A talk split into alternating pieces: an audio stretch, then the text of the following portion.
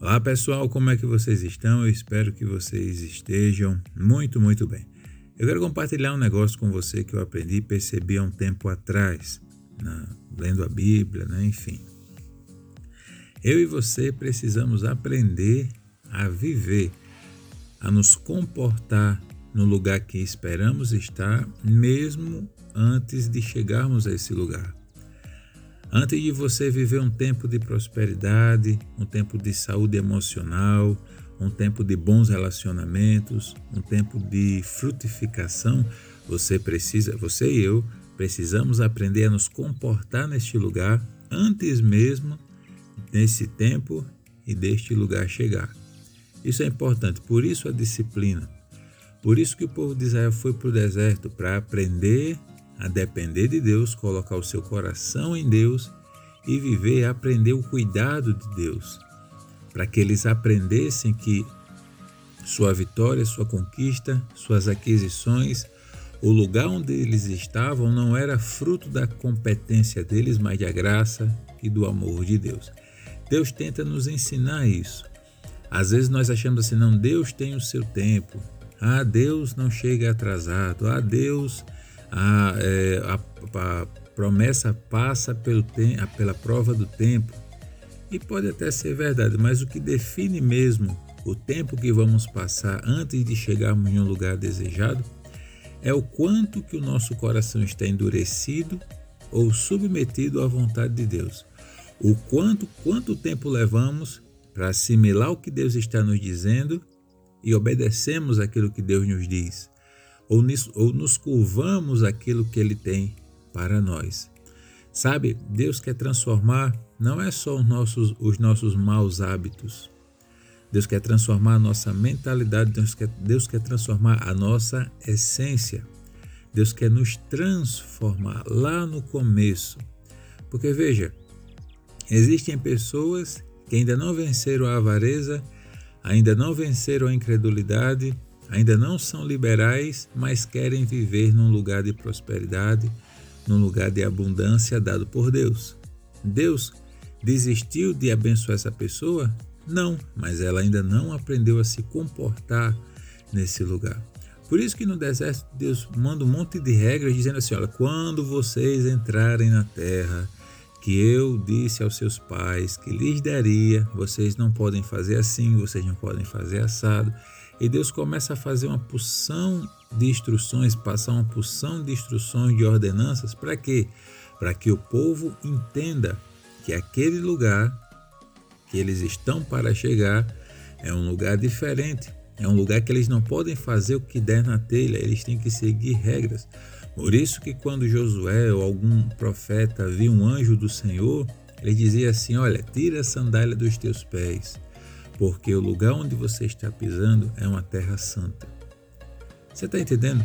Tem a ver com aquilo que Deus nos planta no, no coração e nós assimilamos e nós obedecemos e nós nos curvamos. Você precisa aprender a se comportar para o lugar que você quer chegar. Não, não quando chegar, mas antes mesmo. E isso tem o seu resultado positivo, porque porque se você começa a se, é, ser melhorado, transformado, aperfeiçoado em amor, em compaixão, em humildade, em simplicidade, em obediência, em louvor, em adoração, em serviço, em dependência, em fé, em conhecimento de Deus, você já vai começar a ser excelente, mais competente, mais excelente, mais bem resolvido, mais agradável, onde você está agora. Então as pessoas vão dizer: Nossa, como ele mudou, Olha, aquela pessoa ali, nossa, como ela é competente. Veja o trabalho, a forma que ela trabalha é uma forma agradável. Veja, veja que pessoa bem resolvida, veja que pessoa saudável. Isso não é fruto de mudança de hábitos exteriores. Isso não é fruto de uma mudança somente de mente. Eu vou mudar minha forma de pensar. Ah, eu vou criar novos hábitos aqui. Ah, eu vou é, fazer como aquela outra pessoa faz ou como aquela outra pessoa fez. Não, você vai ser transformado. Você vai ser melhorado. Por isso que José, mesmo escravo, era reconhecido.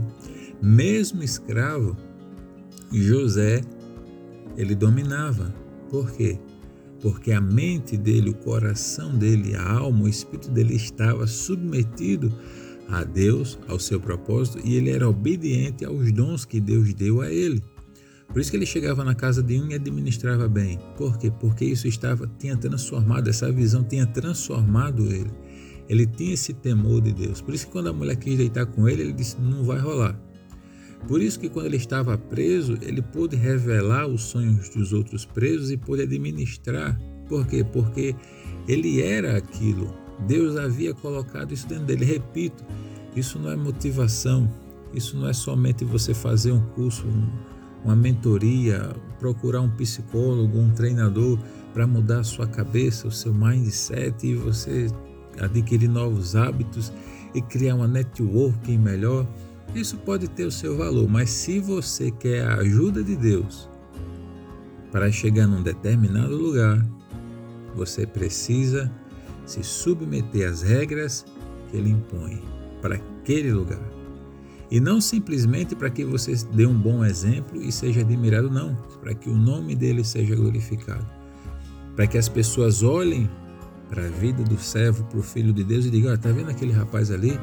Nossa, ele trabalha bem, nossa, ele é bem resolvido, nossa, como ele é feliz. É, ele é filho de Deus, ele é cristão. Ele, vez ou outra, ele está falando alguma coisa aqui, ele é uma pessoa agradável, né? E aí você vai glorificando a Deus em você. Você vai firmando, você vai semeando, você vai plantando o reino de Deus naquele lugar, pelo seu procedimento, pela forma como você age. As pessoas vão ver Deus em você. Existem pessoas que seriam melhor que ficassem caladas, porque elas falam tanto de Deus, falam tanto da sua religião, tanto de Deus, tanto de Jesus, tanto da Bíblia, mas o comportamento dela diz o contrário. Então seria melhor que ela ficasse calada. Porque as pessoas vão dizer: "Ah, eu não quero essa fé aí não, olha como ele é". Existem pessoas que ah, elas não têm amor próprio elas não descobriram que Deus as ama como elas são para transformá-las e melhorá-las e transformá-las em pessoas melhores, mas elas querem um relacionamento novo, elas querem um companheiro, uma companheira nova. Sabe, elas querem ser admiradas, mas elas nem se admiram direito. Elas baseiam o seu valor naquilo, naquilo que elas têm, na medida da sua cintura, na qualidade do seu cabelo, na beleza do seu corpo, na beleza dos seus dons, dos seus talentos, na, na sua capacidade intelectual de fazer dinheiro, de fazer bons negócios, na sua, na sua sensualidade, aí não vai rolar, irmão. Para chegarmos a esse tempo, e eu estou falando mais coisas assim materiais porque são os exemplos mais toscos que me vêm à mente, mas pode ser qualquer coisa. Às vezes você quer que o seu marido, ou companheiro, um amigo vá, aceite Jesus, alguém, alguém acredita em você com relação a Jesus, só que você precisa aprender a se comportar de acordo para esse tempo chegar, antes mesmo desse tempo chegar. Porque quando esse tempo chegar, você não vai precisar se adaptar, você vai cometer menos erros, você vai poder glorificar a Deus, você já pode mirar no propósito, você não vai perder mais tempo comemorando do que agindo. E Deus vai nos ensinando isso. Deus está nos ensinando isso. Deus está querendo nos ensinar isso. Cabe a nós absorvermos esses comportamentos e, desde já, começarmos a agir de acordo. Sabe? Por exemplo, mais um exemplo tosco. Você sabe que Deus não dá dinheiro para as pessoas, Deus financia propósitos. Deus, prosperidade, ter dinheiro na conta é só um efeito colateral de um propósito de Deus te deu poder para isso, para que você viva bem, porque Deus tem o melhor para seus filhos, mas principalmente você tem um propósito. E esse propósito provavelmente não vai parar em você, vai parar em outra pessoa. Mas como Deus vai fazer isso? Se você tem um coração duro para dar, para doar, para abençoar uma pessoa na rua que está precisando e chega e te pede dinheiro, você ah, vai trabalhar, estou trabalhando. Ou então para ajudar um irmão em necessidade. Existem pessoas que querem um relacionamento, querem achar, querem casar. Mas o mundo dela é ela mesma. O que vale é eu, meus projetos, meus sonhos, meu dinheiro, minha capacidade e Deus sabe que se você arrumar alguém, se você casar com alguém, você vai se tornar um com a outra pessoa. Se você for mulher, a Bíblia diz: submeta-se ao seu marido. E se for um homem, Deus vai dizer algo até mais pesado: vai dizer, olha, viva pela sua esposa, o que é bem mais difícil. Então pense nisso. Coloque isso na sua cabeça hoje. Eu quero chegar nesse lugar novo. E eu espero que você chegue ainda esse ano, em nome de Jesus, no que for possível. Porque tem coisas que dependem do tempo. Se você for fazer uma faculdade começar hoje, você não vai terminar ano que vem. Né?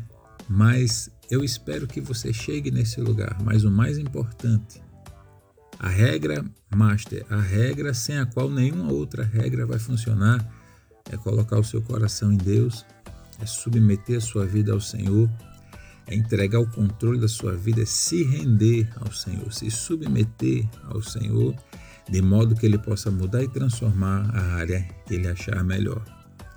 Essa é a regra master. Essa regra, se você não consegue colocar, ponha ela em ação, porque senão todas as outras regras que você vai seguir, todas as outras transformações vão morrer, vão ter aquele pico de, de sucesso, você ter alegria, mas com o tempo aquilo vai morrendo. Por quê?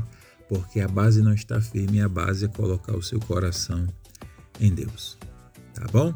Espero que você seja bem sucedido nessa jornada, tá? Leia a Bíblia. Coloque o seu coração na Bíblia, mergulhe na Bíblia. Ah, eu leio a Bíblia durante o dia. Não, mas tem um momento especial para ler a sua Bíblia e focar somente na Bíblia. Sabe? Ah, eu, então vou ler a Bíblia no ano. Tá, leia a Bíblia um ano, mas procure entender o que Deus está falando com você para hoje. Tá bom? Se o que eu estou falando é asneira, por favor, desconsidere esse áudio. Mas se ele falou com você, abriu seus olhos, te acrescentou alguma coisa, por favor, repasse esse conhecimento para mais uma pessoa. Chegue para ela e diga: olha, fala, fala desse tempo, fala desse comportamento, porque aí nós vamos alcançar mais pessoas. Tá? Que Deus te abençoe, valeu, até a próxima e tchau.